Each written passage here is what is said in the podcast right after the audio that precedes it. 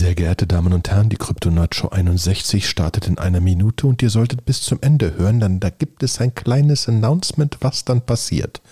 Haltet euch den Freitag frei. Freitagmorgen. Bis dann.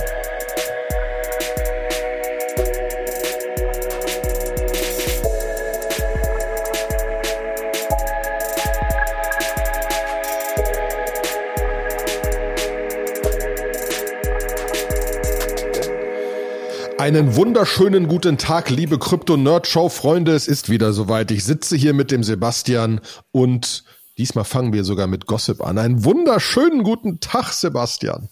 Hi, Olli. Na, geht's dir äh, gut? Ja, mir geht's gut. Ja. Ich sehe gerade, ich sehe keinen genauen Ausschlag bei deinem Namen hier in diesem Ding. War's? Äh, kein Doch, jetzt oh, ja. Ja, ja, da war's. Ja, ja. Das ja. ist doch gut.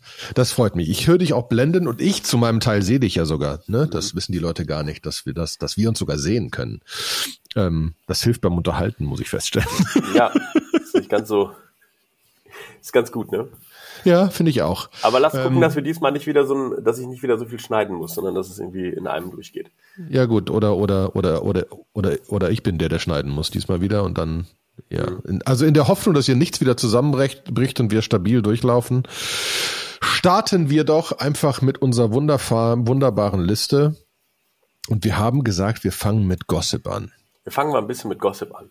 Also äh, neben diesem legendären Bild, wo Vitalik Buterin irgendwie so, so ein asiatisches Mädchen irgendwie im Arm hat und auf seinem Gemächt in seiner Hose etwas rausragt, von dem alle sagen, sag mal, was hat der Typ da, ey?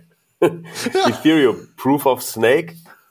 ja, ja der, der, Merch is coming. Das ist auf jeden Fall, Krypto-Twitter ist total steil gegangen. Wenn das nicht auch mal so ein bisschen fabriziert ist, dann weiß ich es auch nicht. Viel spannender war genau. aber, dass er gefragt hat, was der faire Preis ist, äh, was man für eine 5-Letter ETH-Domain für 100 Jahre bezahlen sollte. Und ähm, er war dann relativ erstaunt, dass für eine, für eine gute 5-Letter-Domain oder 3-Letter, das habe ich mir nicht mehr ganz im Kopf jetzt irgendwie. 5-Letter-Domain. Ja, aber waren es auch drei Lambos für eine 5-Letter-Domain? Irgendwie. Ja, das hat er später noch gepostet, genau, dass das nicht versteht, dass, also er hätte gesagt, er hätte gedacht, dass eine 5-Letter-Domain so viel wert ist wie drei Lambos. Ja. Und, ähm, und da geht's jetzt dann aber auch los, ne? Das ist ja irgendwie alles dezentral, man kann da nicht viel machen. Was machen denn jetzt Brands, äh, wenn das gesnatcht ist. Es ist so ein bisschen wie die Early Days vom Internet, wo Leute sich einfach irgendwelche Domains reserviert haben, war nicht auffindbar. Und wenn Nike.com dann schon weg war oder Adidas.com dann weg war, dann guckt man halt ein bisschen in die Röhre. Ähm, dann gab es ja irgendwann eine Zeit, wo dann Rechtssicherheit auch im Internet geschaffen worden ist. Das heißt, wenn du Inhaber der Marke warst, konntest du das einfach rausklagen. Ich weiß aber auch trotzdem, dass eine Menge Firmen haben einfach dann irgendwann auch gesagt, ja, dann zahlen wir jetzt halt Geld für. Also mhm. Das ist halt echt die Frage, ob das da auch passiert. Also. Ja. Da bin ich mir aber, ich meine, ich, ich habe ja auch so ein ETH-Ding und das ist ganz nett, aber es ist jetzt nicht life-changing. Ja, es ist halt nicht so generisch. Die Spannende ist halt, also ich glaube halt, die Fantasie ist da, wenn jetzt der Merch kommt und dann kommt noch Dank Sharding und dann haben wir quasi die, ähm, die Skalierung erreicht, dass das Ding mit einem Visa oder einem Mastercard mithalten kann und plötzlich kannst du Finanz Anwendungen laufen lassen, ja, und dann hast du irgendwie insurance.eth, ja, mhm. oder du hast leasing.eth. Das werden schon sehr wertvolle Domains werden, meinst du nicht auch? Ja, das stimmt. Wenn ja. du das wirklich, und da muss man auch sagen. Natürlich wenn, will keiner Othülmann haben. Genau, ich glaube, Othülmann ist jetzt nicht so, dass ich da Millionen für geboten bekommen werde. Äh, Habe ich echt doof ausgesucht, hätte ich mir was Besseres nehmen sollen. Aber ich gebe zu, wenn irgendwann wenn irgendwann Adidas sagt, dass du da Schuhe bezahlen kannst, ist das nett, wenn das zu adidas.eth geht. Ja. Ne? Genau. Das muss man schon feststellen. Deswegen, ganz von der Hand weisen kann ich es auch nicht. Aber jetzt 600.000 600 Euro für irgendwie ein 5-Letter ETH-Domain. Und ich nehme ja auch stark an, dass da früher oder später durchgreifen wird, irgendwie, dass rein rechtlich zumindest ein Nike seine Brand haben kann. So wie es bei Domains auch ist. Das heißt, das Spannende ist insurance.eth, äh, hotels.eth und so weiter und so fort. Ne? Ja. Und gerade Sachen, wo du eine einen Contract dahinter sehen könntest. Über den vielleicht total viel läuft. Ne? Ja. Ja. Weil muss das man, kann schon echt sein. Muss man sehen. Dann hat äh, Binance ein bisschen was gemacht. Die haben gesagt, sie wollen, also äh, war, auf Twitter war große Aufregung, weil gesagt wird, oh Gott, Binance, die listet US-Dollar C, das tun sie nicht. Aber sie pushen ihren BUSD. Und zwar wie? Die, genau, weil sie removen USDC als tradable Asset. Sie haben keine Pairs mehr USDC Bitcoin, USD ETH, äh, äh USDC ETH, USDC Bitcoin, USDC sonst was. Sie haben USDC B, B, BUSD, das heißt, du kannst dein, äh, du kannst das Auto konverten. Ähm, das gilt sowohl für USDC, USDP, USD, äh, TUSD, converted einfach immer zu BUSD und da sind die Tupel. Das heißt mhm. halt, die, sie erhöhen das Volumen auf beiden Seiten. Mhm. Das Volumen USDC, BUSD wird relativ hoch sein. Und auf der anderen Seite ist das Volumen BUSD ETH natürlich jetzt einfach höher, weil mhm. alles darüber läuft. Das heißt, für die Trading-Effizienz ist das nicht falsch. Ich habe keine Ahnung, wie die Fee-Strukturen darunter aussehen. Ne? Also werden die, werden die irgendwie die, die Fees ändern. Ne? Aber ähm, es ist eine Auto-Conversion eins zu eins. Das heißt, ich glaube, da sind sogar gar keine wirklichen Fees drin. Ne? Du kannst immer noch, du kannst immer noch USDC withdrawn und so weiter. Du kannst auch dahin wechseln. Ähm, äh, ne? Aber es wird alles erstmal automatisch gewechselt am 29.09. Mhm. Das ist das krasse, es wird automatisch gewechselt, ne? 29.09. wechselt dein USDC auf BUSD. Ja. Das finde ich schon krass. Finde ich auch schon krass. So, ja? dann, was haben wir noch an Gossip? Ich habe einen schönen Twitter-Thread, äh, wo jemand äh, das macht so, Do you know a simple signature in MetaMask can drain your wallet? Irgendjemand hat halt ungefähr eine halbe Million an US-Dollar C in einem Exploit verloren und die dröseln halt genau auf, wie das eigentlich passiert ist.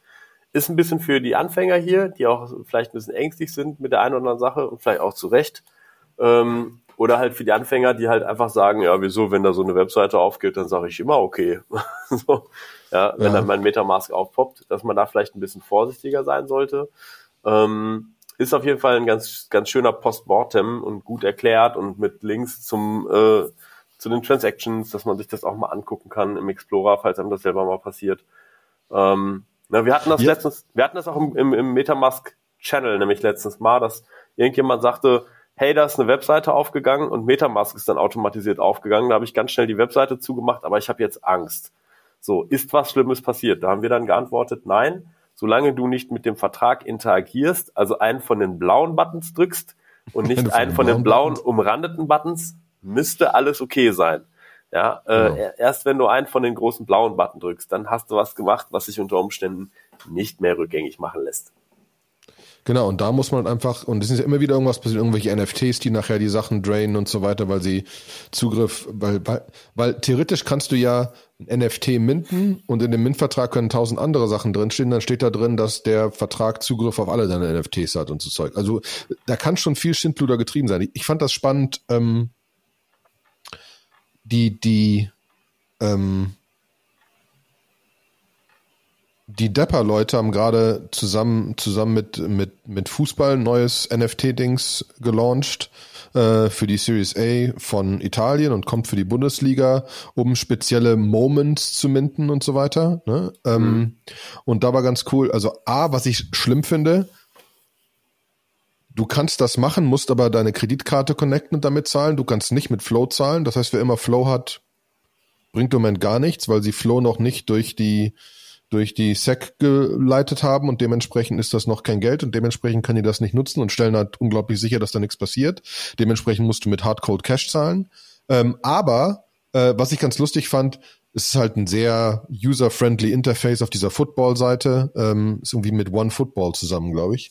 Ähm, und äh, wenn du dann sagst, du willst jetzt so ein Ding minden, dann geht das auf die Dapper-Seite und unter dem Connect-Link steht dann check the source code.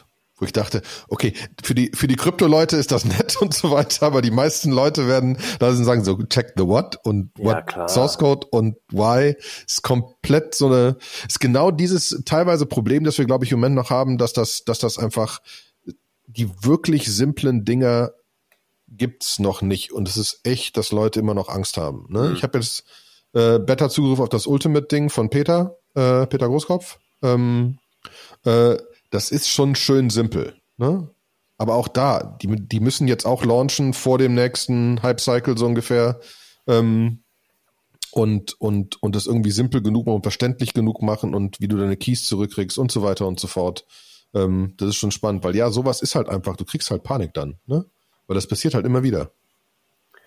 Ja. Es passiert immer wieder, es passiert auch den Besten. Ja, ich muss auch sagen, dass ich schon mal irgendwie in der, in der Hochzeit, wo man dann nachts irgendwie irgendwelche Trades noch gemacht hat, wo Projekte laufgegangen sind, du völlig übermüdet irgendwie, dann bist du irgendwo drauf und sagst so, äh, Transaktion, ja gut, Signature ist schon okay. Passt schon. Äh, passt schon so und äh, bisher ist auch alles gut gegangen, aber trotzdem, ne, das ist äh, Wahnsinn. Ja. ja. Ja, deswegen, liebe Leute, alle schön aufpassen. Ne? Also man sollte schon gucken, dass man auf den richtigen Seiten ist.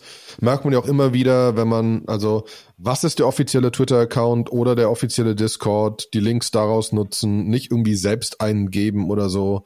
Ähm, wenn so eine Domain, so eine komische, so eine komische Special Character Domain ist und du zur, zur Webseite gehst und das plötzlich irgendwie XP1-P5FQ, ne, irgendwas ist, dann ist das wahrscheinlich fake. Mhm. ähm, deswegen, also bin ich auch komplett dabei.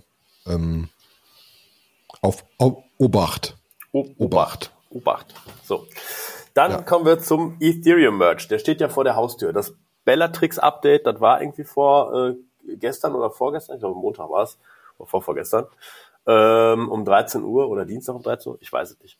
Auf jeden Fall. Ich check mal wieder das Bordell aus. Das Bordell ja. ist immer noch. Ja, äh, da musste man was machen und äh, ist, äh, inzwischen ist es auch in den Mainstream-Medien angekommen. Du hast ja gerade schon über Peter Großkopf mit Unstoppable Finance geredet. Der ist interviewt worden von der DPA und ist dann im Handelsblatt abgedruckt worden und ähm, hat, hat eigentlich ein sehr geiles Zitat. Das muss ich einfach bringen, weil es wunderschön ist, wo er so sagte irgendwie, ähm, die Umstellung der Ethereum Blockchain ist eine große technologische Herausforderung, vergleichbar mit der Umstellung des Dieselmotors auf Elektromotor bei laufender Fahrt.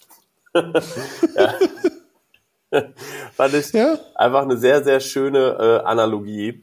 Und ähm, ja, wen es interessiert, äh, wir haben eine Menge ETH 2 Dashboards verlinkt, in denen halt eine Menge Sachen ähm, ablesbar sind. Also wie, wie, wo steht der Ethereum Merge? Wie viel Staking Deposits sind da, was davon ist irgendwie auf Lido, was davon ist auf Anker und so weiter und so fort.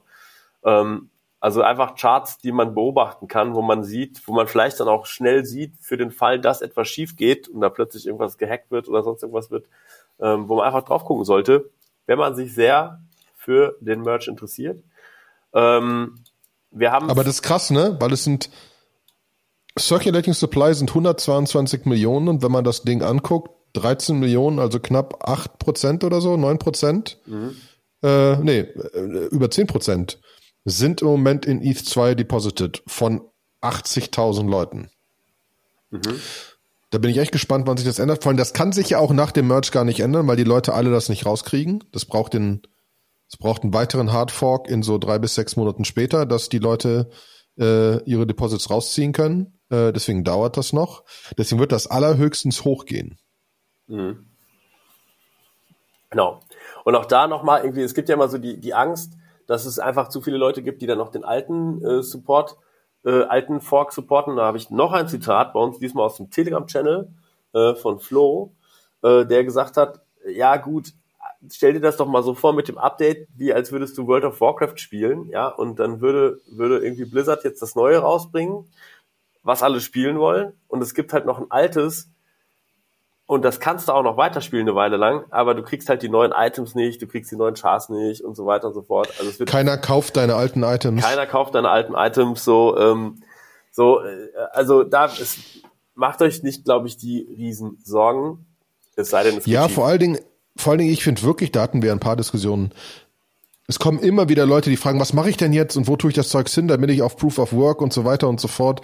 Die Wahrscheinlichkeit, und ich kann falsch liegen, ist schwindend gering, dass da irgendwas krasses passiert. Ja. Wir sind einfach an einem anderen Status. Ja. Der Wert von Tokens auf Ethereum ist viel höher als der Wert von Ethereum. Mhm. Und ein Großteil davon wird definitiv mitmoven und auf dem alten tot sein. Ja. Damit ist auch ein Großteil Ethereum tot. Mhm. Ähm, natürlich wird es irgendwelche Hardcore-Leute geben, aber dann ist aber wirklich die Frage, wie viel Miner machen dann aus und so weiter und so fort. Wie werden die Transaction Fees sein? Wenn du da wirklich kurz danach irgendwas machen willst, kann es sein, dass du dich komplett verbrennst. Mhm. Ich glaube, dass das Spannende ist eigentlich, ne, also was wird auch so ein bisschen passieren auf dem, auf dem alten Fork? Also ich glaube, auf dem alten Fork wird es jetzt eine Menge Leute geben, die Folgendes machen. Die werden die AMMs, Uniswap und so werden ja da auch weiterleiten und die werden irgendwie bestimmt auch auf dem Fork irgendwie gucken, dass sie da mal draufgehen. Und wenn sie zum Beispiel größere Pools haben oder so, dann werden sie versuchen, halt diese Pools Richtung Ethereum zu drainen. Also ich glaube halt irgendwie, dass es eine Menge Leute geben wird, die dieses Spiel auf dem quasi ETH Proof of Work, dass die da versuchen werden, halt ETH zu ziehen, zu ziehen, zu ziehen, alles andere kaputt gehen zu lassen, no matter what. Hauptsache, ich habe möglichst viel ETH, mhm. was natürlich den Wert der anderen Tokens halt immens runterdrückt.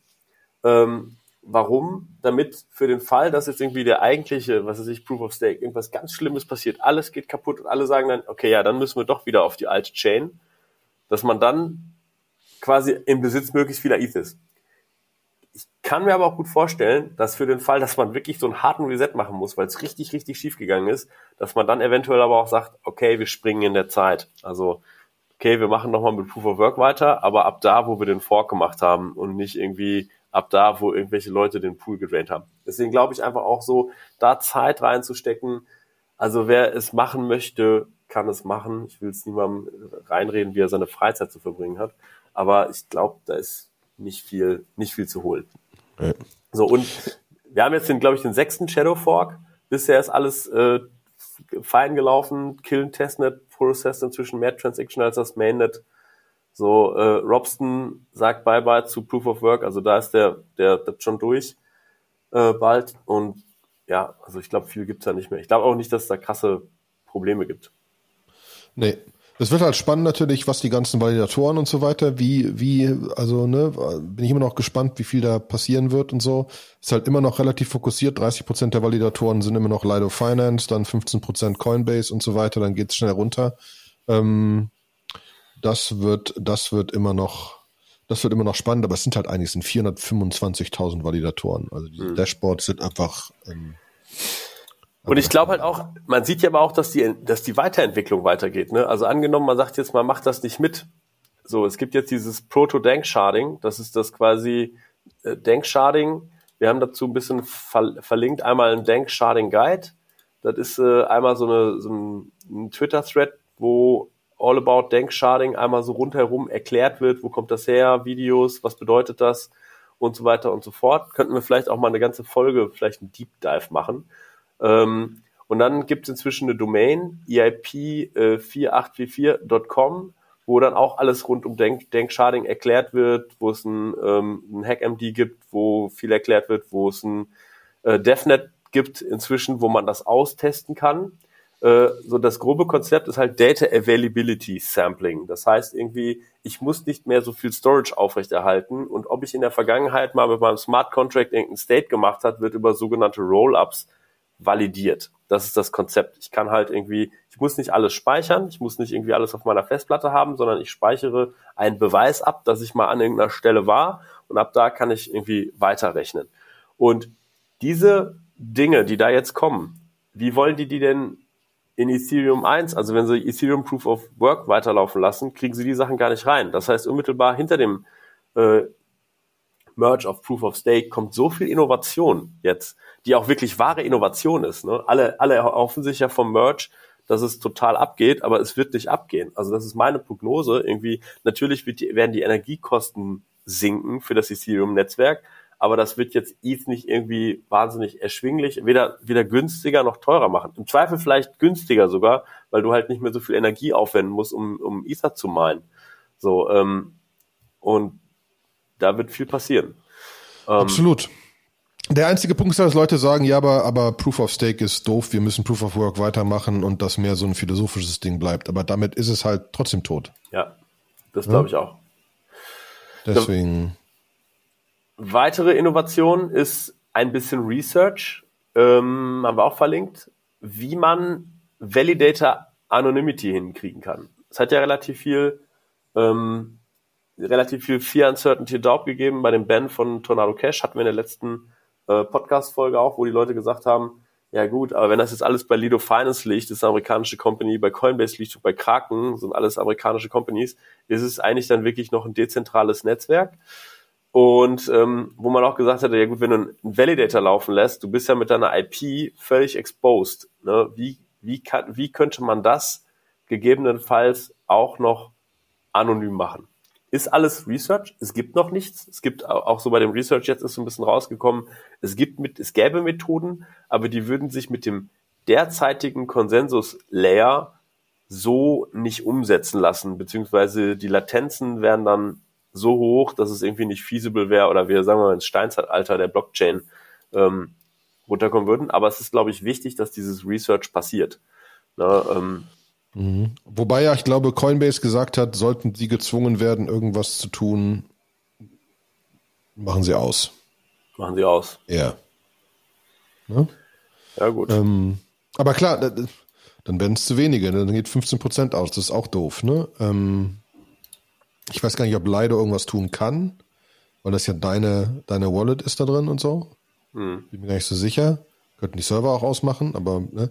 aber es ist schon wahr, ne? Also müssen wir mal, das, das bleibt spannend. Das ist ja das, was die Leute sagen. Das ist kein zentralisiertes Netzwerk mehr. Mit Proof of Work war es das noch jetzt nicht mehr, ist alles vorbei. Ähm, aber mit Proof of Work war das das auch nicht. Also ich meine, das ist immer, das ist, wenn ich mir so Bitcoin-Maxis treffe und die sagen mir dann immer so, ja, das ist aber auch, vorher konnte noch jeder einfach mal äh, Ethereum meinen und dann sage ich immer so, stimmt doch gar nicht. Du brauchst irgendwie einen arschschnellen Rechner, du kannst es eh nur noch im Pool machen. Äh, wenn du das auch einigermaßen vernünftig im Pool machen willst, äh, oder mit dir selber im Pool machen willst, dann brauchst du so viele Rechner und so viele Grafikkarten, dass du genau das gleiche Geld ausgibst, was du für ETH ausgibst, wenn du einen Validator stakest. Also irgendwie ökonomisch betrachtet, finde ich, haben sie das sehr gut eingefangen. Ähm, ist nur die Frage, was jetzt demnächst passiert. Ne? Wenn die Leute alle ihr Geld abziehen, wird es dann unter wird es noch genug Validator geben? Keine Ahnung. Who knows? Mhm. Was haben wir noch an News? Fi-Protokoll war ein riesiges Stablecoin. War zwischendurch, glaube ich, mal eine Milliarde wert oder zwei Milliarden oder so äh, ist jetzt immer noch. Riesenlaunch. Ja, ist immer noch 180, 88 Millionen Market Cap und ist closing down. Gibt es einen Twitter-Thread auch dazu? Warum? Also warum das so passiert ist? Also sie haben irgendwie es nicht geschafft, irgendwie äh, das Pack zu halten und es sind noch ein paar andere Sachen schiefgegangen. Äh, sie hatten sich dann irgendwie mit Rary Capital zusammengetan, das hat aber auch irgendwie nichts, nicht so richtig was gebracht. Nee. Und ähm, jetzt inzwischen machen sie dicht. Und in dem Anschluss haben wir noch einen zweiten Blogpost äh, verlinkt, und zwar Understanding the Risk of Stablecoins. Zwei Teile. Für alle die, die vielleicht in irgendeiner Zukunft sich mal mit irgendeinem Stablecoin-Projekt auseinandersetzen, wirklich ein schöner Rundown über alle Projekte, die es gibt, welche Arten von Kollateral es gibt, überkollateralisiert, unterkollateralisiert, algorithmisch, wie wird irgendwie äh, rekapitalisiert für den Fall, dass man zu nah, dass man irgendwo hin ein Pack verliert und so weiter und so fort. Wie werden Reserves aufgebaut und aufgebraucht, wenn da irgendwas passiert und ähm, geht auch so ein bisschen in, den, in die Punkte ein, wo halt irgendwie viele Sachen irgendwie schiefgegangen sind. Und das heißt irgendwie, äh, es gibt ja irgendwie gefühlt jede Woche irgendwie ein neues Stablecoin-Projekt, was irgendwie neu dazu kommt. Einfach, damit man an der Stelle für sein eigenes Research ein bisschen schlauer ist das mal gegen diese Paradigmen zu halten, die bereits einmal ausprobiert worden sind, selbst auch mhm. mit viel Geld ausprobiert worden sind, wo man dann sagen muss, ja gut, hat auch nicht geklappt. Ne? Ja, genau. Da sind wir ja eventuell, ähm, wir sind dran, dass wir eventuell von, von, von Cello Leute kriegen, mal in ein Interview, die auch an einem eigenen Stablecoin arbeiten und den halt komplett mit anderen Sachen dahinter, die diese ganze overcollateralized Schiene fahren wollen. Ne? Mhm. Bitcoin dahinter, sonst was dahinter, CO2-Papiere dahinter und so weiter und so fort und alles overcollateralized über verschiedene Papiere. Mhm. Deswegen mal sehen. Das, äh, wir haben eh ein paar potenziell spannende Kandidaten für ein Interview äh, in der Leitung. Wir bringen die sind mit. Halt nicht so, wir sind halt nicht so gut in der Organisation. Wir machen das ja auch nur so Hobby. Genau. Genau. Ge genau, da hatte ich nämlich sogar, das ist eine schöne Überleitung, ich war gestern auf dem Pirate Summit mhm. ähm, und hatte meinen mein, mein, mein, mein Moonbird Gear dabei und so. Und dann wird man natürlich erkannt. Äh, oh, ein Moonbird. Äh, liefen dann auch irgendwelche Leute mit äh, Board Ape T-Shirt rum und so weiter. Und auch wieder erfahren, dass diese teilweise diese Treffen schon ganz nett sind. Die waren bei der NFT New York, ähm, besonders der eine. Ähm, und sagte halt, ja gut, so Ape Fest, Ape Party ist schon abgefahren, weil du einfach mit Andreessen Horowitz und großen VCs und irgendwelchen Künstlern und sonst was, die ein Ape haben, redest, weil es eine tight-knit Community ist. Es sind halt einfach nicht so viele und dieses Community-Ding funktioniert schon ganz gut. Äh, genauso wie es auch eine kleinere NFT-Dinger gab, ähm, die echt krasse Partys geschmissen haben, wo auch wieder nur die Leute reinkamen. Also mhm. dieses, dieses, dieses Community-Ding kann schon so ein bisschen funktionieren. Ähm, deswegen finde ich, finde ich, finde ich spannend. Er übrigens äh, hat gerade Pinsel gelauncht, was ich einfach ein unmenschlich geiles Domain finde und einfach großen Chapeau. Pinsel.com. Äh, Aber ist nicht ohne E. Ja, genau. Also P-I-N-S-L.com. Aber trotzdem geil. Aber das, also allein ein 5-Letter, äh, 6-Letter-Domain. 5-Letter, 5-Letter-Domain. 5-Letter-Domain. Ne, ja, sind wir? Drei Lambos, ne? ähm, also 5-Letter-Domain und Pinsel und es ist halt ein, es ist halt ein Art-Projekt. Ähm, der arbeitet wirklich und sie haben wirkliche Hardcore, krasse Fotografen da drauf und so weiter. Äh, launchen in etwas über vier Stunden von dem, wo wir es aufnehmen. Vielleicht also schaffen wir sogar noch zu publishen, bevor sie launchen.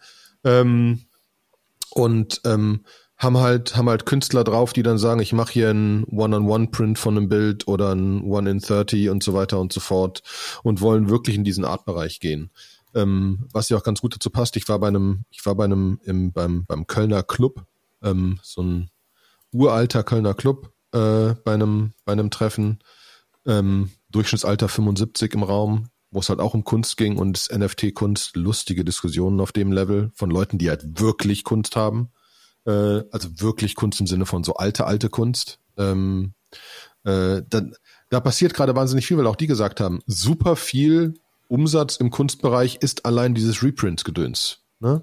Ein Reprint von einem Bild oder ein Reprint von einem Fotograf, äh, von der Klar. Fotografie etc. Es hat alles ähm, mit Preiselastizität zu tun. Es gibt ein paar Leute, die können sich das Original leisten. Es gibt einfach eine Menge Leute, die das schön finden und es auch gerne hätten. Und genau. die sagen, ist mir egal. Und dann machst du halt verschiedene Modelle. Und da auch wieder dieses Thema potenziell zu sagen, ich habe das NFT und mein Bild hängt in, im Museum Ludwig und ich kann aber mein NFT verkaufen, das Bild bleibt hängen. Kann sogar im Vertrag drinstehen, dass es hängen bleibt, aber ich, ne, ist einfacher zu traden. Das ist ja mein Punkt mit diesem hier Damien Hirst The Currency. Das müsste jetzt demnächst irgendwann müssten die echten Bilder verbrannt werden. Ist auch die Frage. Oh, okay, Entschuldigung. Für die Damien Hirst hat 10.000 Bilder gemalt, echte Bilder daraus ein NFT gemacht. Man konnte das NFT kaufen und hatte sechs Monate Zeit zu sagen, ich will das Originalbild haben und das NFT behalten. Wer immer das NFT behalten hat, nach sechs Monaten die Bilder werden verbrannt. Damien mhm. Hirst selbst hat seine 1000 NFTs behalten, die er hat von den 10.000, ähm, weil er einfach spannender findet, was damit passiert. Ähm, aber klar, die NFTs kannst du auf OpenSea traden. Die Bilder, ich habe keine Ahnung, wie man ein Bild verkauft. Ne? Äh, das ist äh, deswegen finde ich das ähm, spannendes Projekt, cooler Typ. Ähm, kann man sich auf jeden Fall weiter angucken. Was haben wir denn noch für Projekte? Ja, verbunden dazu von einem alten Bekannten, der, äh, der hier in meinem Podcast war. Stefan Noller, kann man ganz weit zurückscrollen. Ähm, das sind die Leute, die die Corona bei der bei der Corona App fürs Tracking von den Impfungen das Backend mitgebaut haben, ähm, haben KYCT rausgebracht eine Möglichkeit, um KYC auf dein Ethereum Wallet zu machen.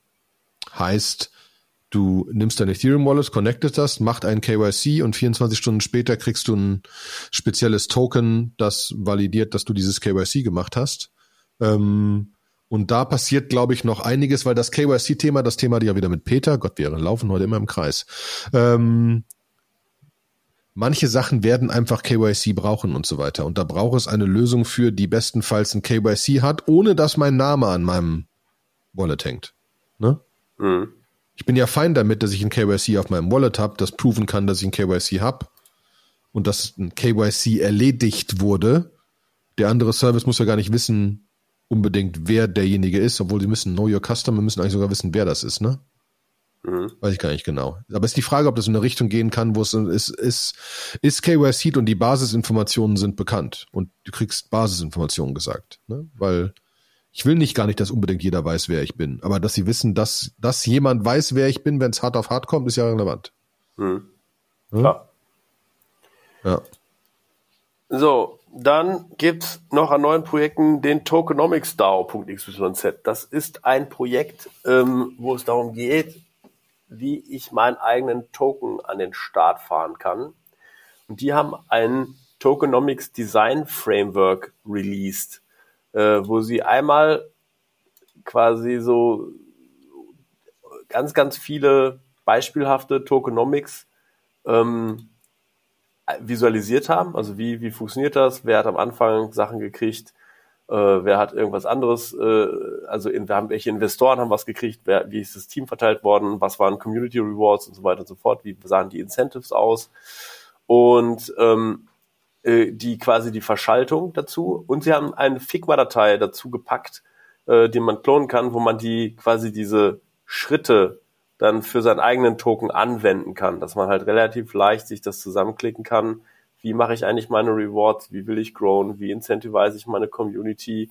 Wer kriegt, wer hält einen Governance-Token? Wer kriegt dann irgendwelche Fees? Wie viel kriegt er davon ab? Wie viel kriegt das Team? Und so weiter und so fort. Das heißt, wer mit dem Gedanken spielt, ein Projekt zu bootstrappen, eine total coole Idee hat, aber sich über so Tokenomics noch gar keine Gedanken machen kann, äh, gemacht hat, der ist bei Tokenomics DAO, glaube ich, ganz gut aufgehoben fand ich sehr spannend. Kann man einfach so nutzen? Kann man einfach so nutzen, muss man jetzt, glaube ich, nichts für machen. Also ich konnte einfach auf das Figma-File klicken und Get Copy und dann habe ich das und die anderen Sachen konnte man auch so lesen. Haben wir auch schön Discord, wird auch viel drüber geredet. Ich glaube, die machen das jetzt erstmal for Charity und damit es größer wird.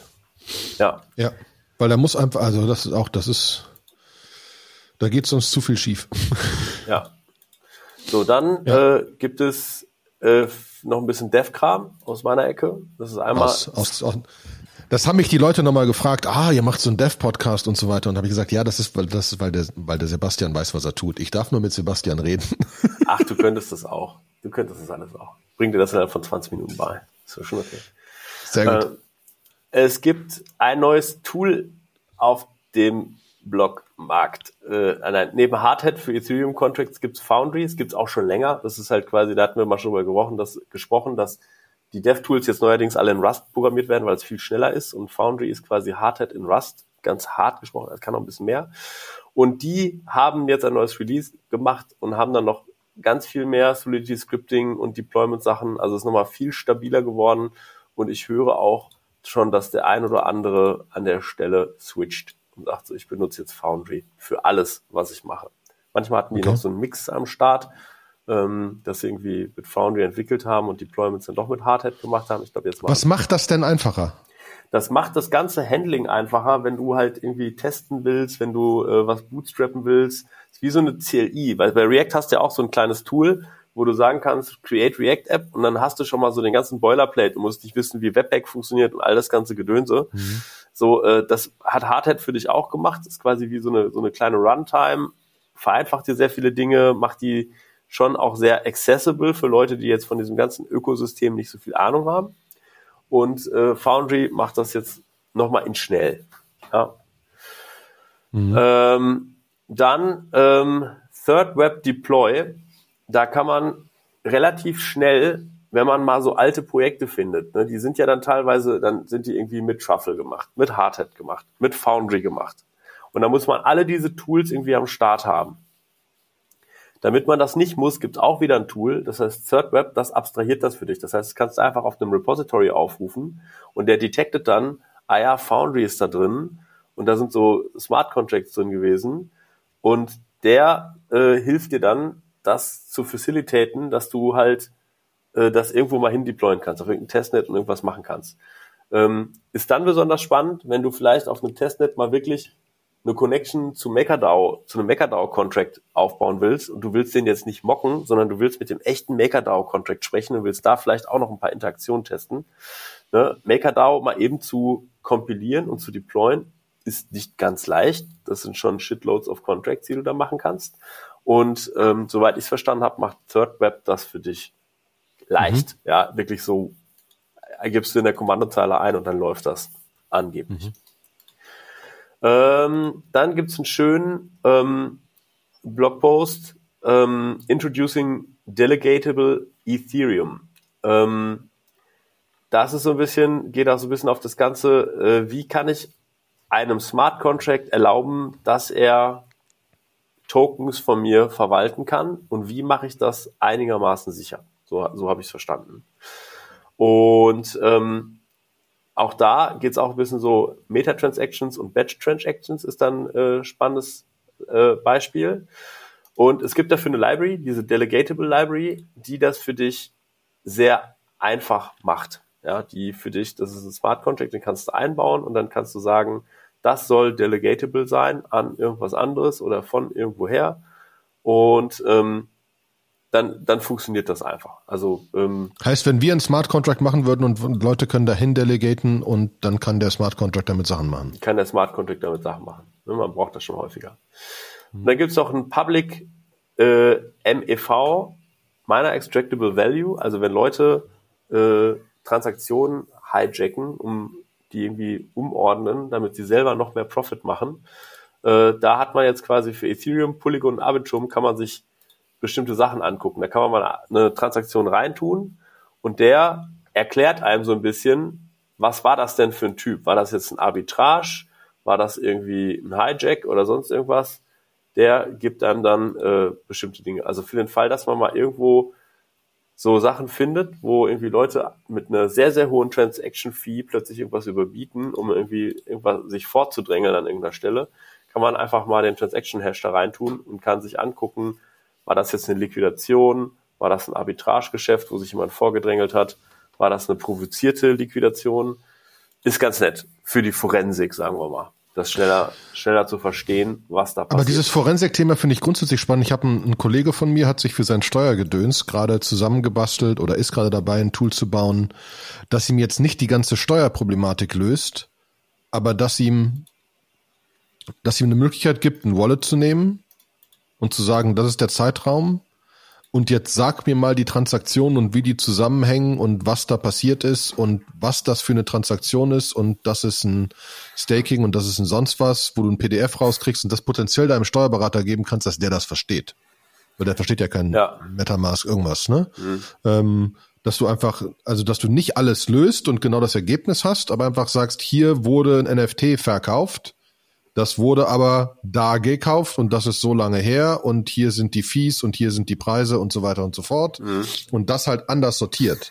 Einfach ja. more readable macht. Ja. ja? Ist ein super, ähm, ist ein super spannendes Thema. Also ist auch etwas, wo ich mich mal auch ein bisschen reingefuchst habe, äh, auch ähm, und was auf jeden Fall auch richtig scheiße ist. Ne? Also wenn ihr bei Cointracking oder so, was so für mich der Platzhirsch ist, irgendwie der Steuerreportings, die können noch nicht so viel Sachen. Die können inzwischen ganz gut Uniswap, die können auch MakerDAO und so, die großen Protokolle können die schon. Aber wenn man da an der ganzen, an der Speerspitze dabei ist oder so, dann verstehen die total viel nicht. Und dann sehen die einfach nur, du hast Ether oder US-Dollar C irgendwo hingesendet. Und dann hast du Ja, und vor allem, dann ist deine Wallet-Größe falsch, weil sie denken, du hast es hingesendet, es ist weg und es ist noch da und dann passt alles vorne und hinten nicht mehr. Ja. Sie können halt nicht unterscheiden, ob du es in, in den Vault reingetan hast und es nach wie vor noch deins ist und du holst es anschließend wieder zurück. Äh, also es ist irgendwie, für dich verwaltet oder ob es irgendwie wirklich gesendet worden ist im genau. Sinne eines Bezahlvorgangs und es ist verkauft. Ja. Und ich das musste dann halt Steuer, Steuerdatei einfach dem Finanzamt geben. Hier sind meine Wallets, macht mal.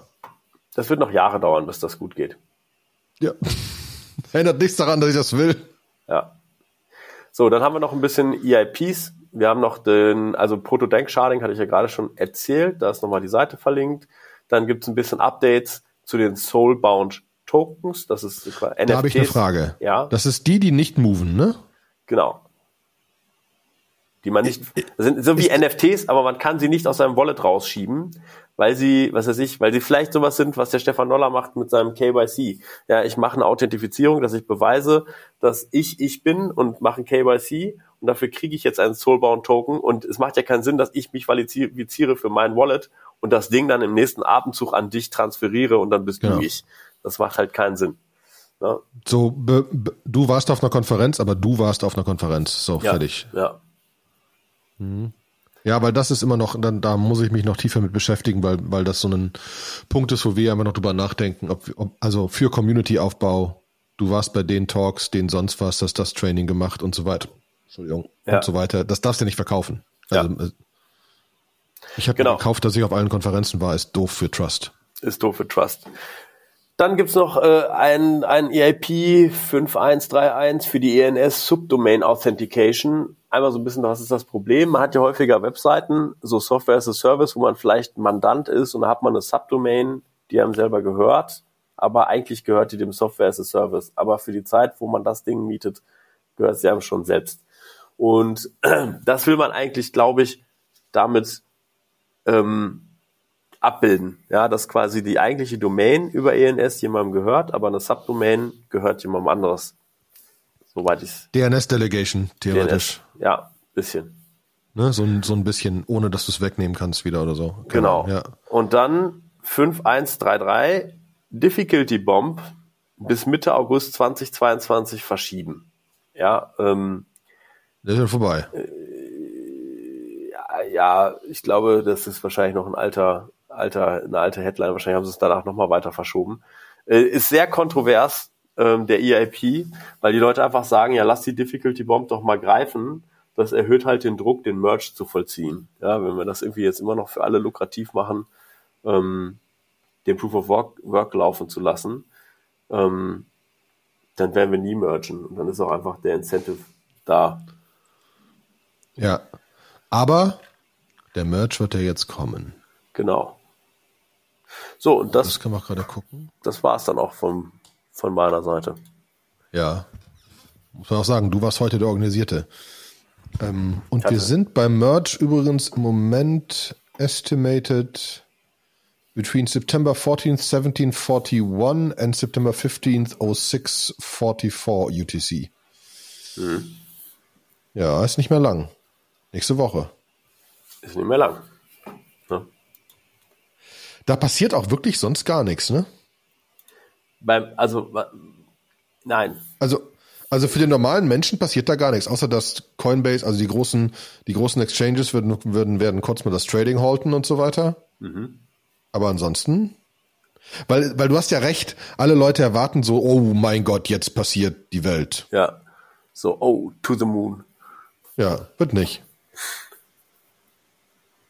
Ja. Es wird, es wird halt, also es wird schon, es wird günstiger, ETH herzustellen, energietechnisch betrachtet. Das heißt, und ne, es wird weniger ETH hergestellt. Ne? Und es wird weniger ETH hergestellt und mehr verbrannt. Ne? Das heißt, irgendwie der Preis, da wird es vielleicht, da wird es schon steigen, vielleicht. Ja. Und vor allen Dingen halt ist die, also kannst du die Diskussion mit, das ist ja alles nur Umweltverschmutzung, relativ einfach töten. Ja, genau. Das ist dann einfach kein Thema mehr. Ja. So. Es sind so. immer noch viele Rechner, die da laufen, aber es ist nicht so viel, ja. So, und cool. Da bin ich einfach mal gespannt, was. Also ich glaube eigentlich nicht, dass da jetzt groß was passiert, oder wenn, dann kann es einfach sein, dass der Ether ein bisschen pumpt. Wahrscheinlich wird das aber wieder ausgefressen ist, weil halt muss die, macht die EZB nicht heute die Zinsen hoch? Haben sie es schon announced? Gestern haben sie doch gesagt, sie machen Zinssprung und da war nicht klar, ob es jetzt 0,5 oder 0,75 ist. Und in dem Atemzug gehen ja meistens die Märkte dann auch wieder runter. Märkte sind im Moment runter und noch ist, äh, sehe ich nur, sehe ich nur, dass noch nichts vor der EZB ist, nach der EZB. 0,5 oder 0,75, aber es ist noch nicht raus. Ist noch nicht raus, ne? Bitte. Wird irgendwann gesagt und dann reagieren wahrscheinlich ganz viele Algorithmen machen. Ja, genau. Und, re und rebalancen. So, oh, es gibt wieder Geld für Geld. Super. Dann, ja, genau. Äh, dann wird einfach Risikoverteilung äh, umgesetzt. Dann werden sehr viele Hochrisikosachen wie Krypto und Tech-Aktien werden verkauft und es wird einfach in stabilere Sachen umgeleitet. Das führt meistens dazu, zu einem Verkaufsdruck und zu fallenden Märkten. Aber Achtung, wir sind keine Trader. Wenn ihr irgendwas hier nachmacht oder damit spielt, dann geht das auf euren Nacken. Genau. Aber wenn ihr Fragen habt, Ideen habt, Sachen wissen wollt, euch unterhalten wollt, auch in den Shownotes verlinkt ist unser Telegram-Channel, ähm, der weiterhin recht, recht aktiv sind. Es gibt auch ein Market Channel, der ist in dem anderen Channel verlinkt, für die Leute, die unbedingt über Traden reden wollen. Ähm, weil der erste Channel, der Hauptchannel, das nicht haben soll. Kommt vorbei, unterhaltet euch, like and subscribe, ne? sagt euren Freunden Bescheid, lasst diesen Podcast größer machen. Wir freuen uns auf jegliches Feedback und wir freuen uns auf die nächste Folge ganz kurz vor oder nach dem Merch. Mhm. Eigentlich ja. müssten wir das Freitag machen, ne? Wenn Donnerstag der Merch ist, müssten wir eigentlich Freitag gucken, dass wir nicht oh, Donnerstag, das, sondern Freitag. Wenn wir das Freitag, das ist sehr, da müssen wir wirklich gucken. Da äh, bin ich nämlich, habe ich so ein Männerwochenende organisiert mit Kindern. Äh, da bin Ach, ich relativ, relativ, also wenn, dann müsst du es Freitag vor 15 Uhr machen. Ja, Freitag früh einfach, weil das ist doch auch so. Ja, müsste am 15. Es kommt drauf an, wann das ist, ne? So. Naja, aber nach deren Vorausberechnung ist es bis früh morgens am 15. UTC ist doch unsere Zeit, oder nicht? UTC ist zwei Stunden weiter. Also wenn hier, wenn die, wann haben sie, wann sagen sie, soll es ungefähr soweit sein? UTC 6, das wäre UTC, acht. das wäre unsere Zeit 8. Ja. Das heißt, wenn wir, wenn Kleine in die Kita gebracht haben, neun, ist auch Merch. Wenn wir neun aufnehmen, können wir live, können wir live, live mitfiebern, was schon passiert ja, ist. Genau. Live, die Crypto Nerd Show, live vom Merch. Ah, das machen wir. Äh, ja, das äh, finde ich super. Können wir irgendwie, können wir, können wir irgendwie auf Twitch machen und irgendwie die Community mit einladen? Wir können sogar hier Leute einladen, glaube ich. Wir können hier ein Studio machen. Können wir nicht sogar einen Livestream hier? Keine Ahnung. Muss ich, muss ich alles gleich noch gucken, aber wir können auf jeden Fall hier einen Public, einen Public Link machen, dann können Leute hier zuhören. Wir können sogar Leute auf die Bühne holen und mitreden. Haben einen Chat mit allen zusammen. Geil. Machen wir hier bei Riverside, machen wir. Okay, gut, Deal. Ja. Nächste Woche Freitag um neun ist äh, die Crypto Nerd Show Community Show. Live zum Merch. Wir laden ein. Frühkölsch. ähm, ja, finde ich gut. Ich, ich, ich schaue mir mal hier Riverside an, wie wir das hinkriegen. Finde ich super. Alles klar, wir können es gleich mal ausprobieren. Ja, finde ich gut. Ich mache erstmal Stopp. Schöne Grüße. Ja. Viel Spaß, Tschüss. Leute. Kommt Enjoy Crypto. Genau. Tschüss. Tschüss. Äh, Stopp. Stopp.